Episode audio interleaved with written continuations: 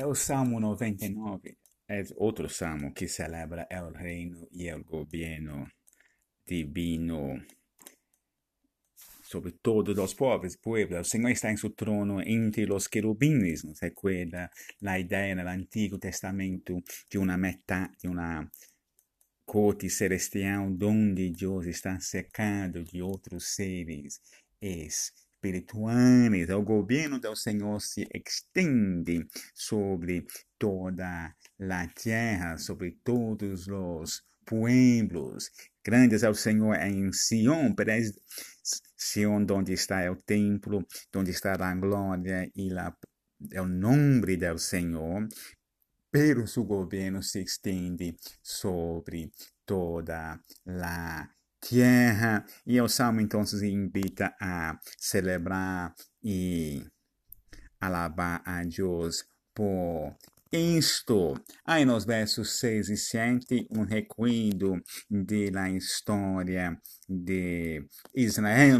Nos versos 6 e 7, um, nos acuerdan que não devemos ser muito mecânicos e robóticos em nossa interpretação da Bíblia, porque nesses versos se declara que Moisés, Aaron e Samuel todos se contam entre os sacerdotes de Deus, aunque rigorosamente somente Aaron foi oficialmente sacerdote e, e, e Samuel nem da tribo de Levi era, pero não é isso o foco del.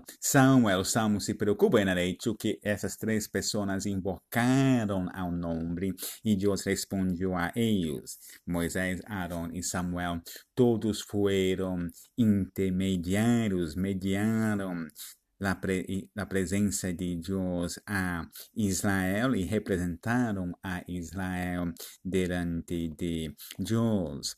E a Moisés, Aaron e Samuel, Deus se manifestou como um Deus perdonador, pelo que também recompensa as pessoas por suas obras. O Salmo não explica muito como essas duas realidades são uh, verdade e mantenidas, é um ensinamento de la Bíblia. Deus é tanto um Deus que perdona, como um Deus que recompensa ao justo e castiga ao malhechor.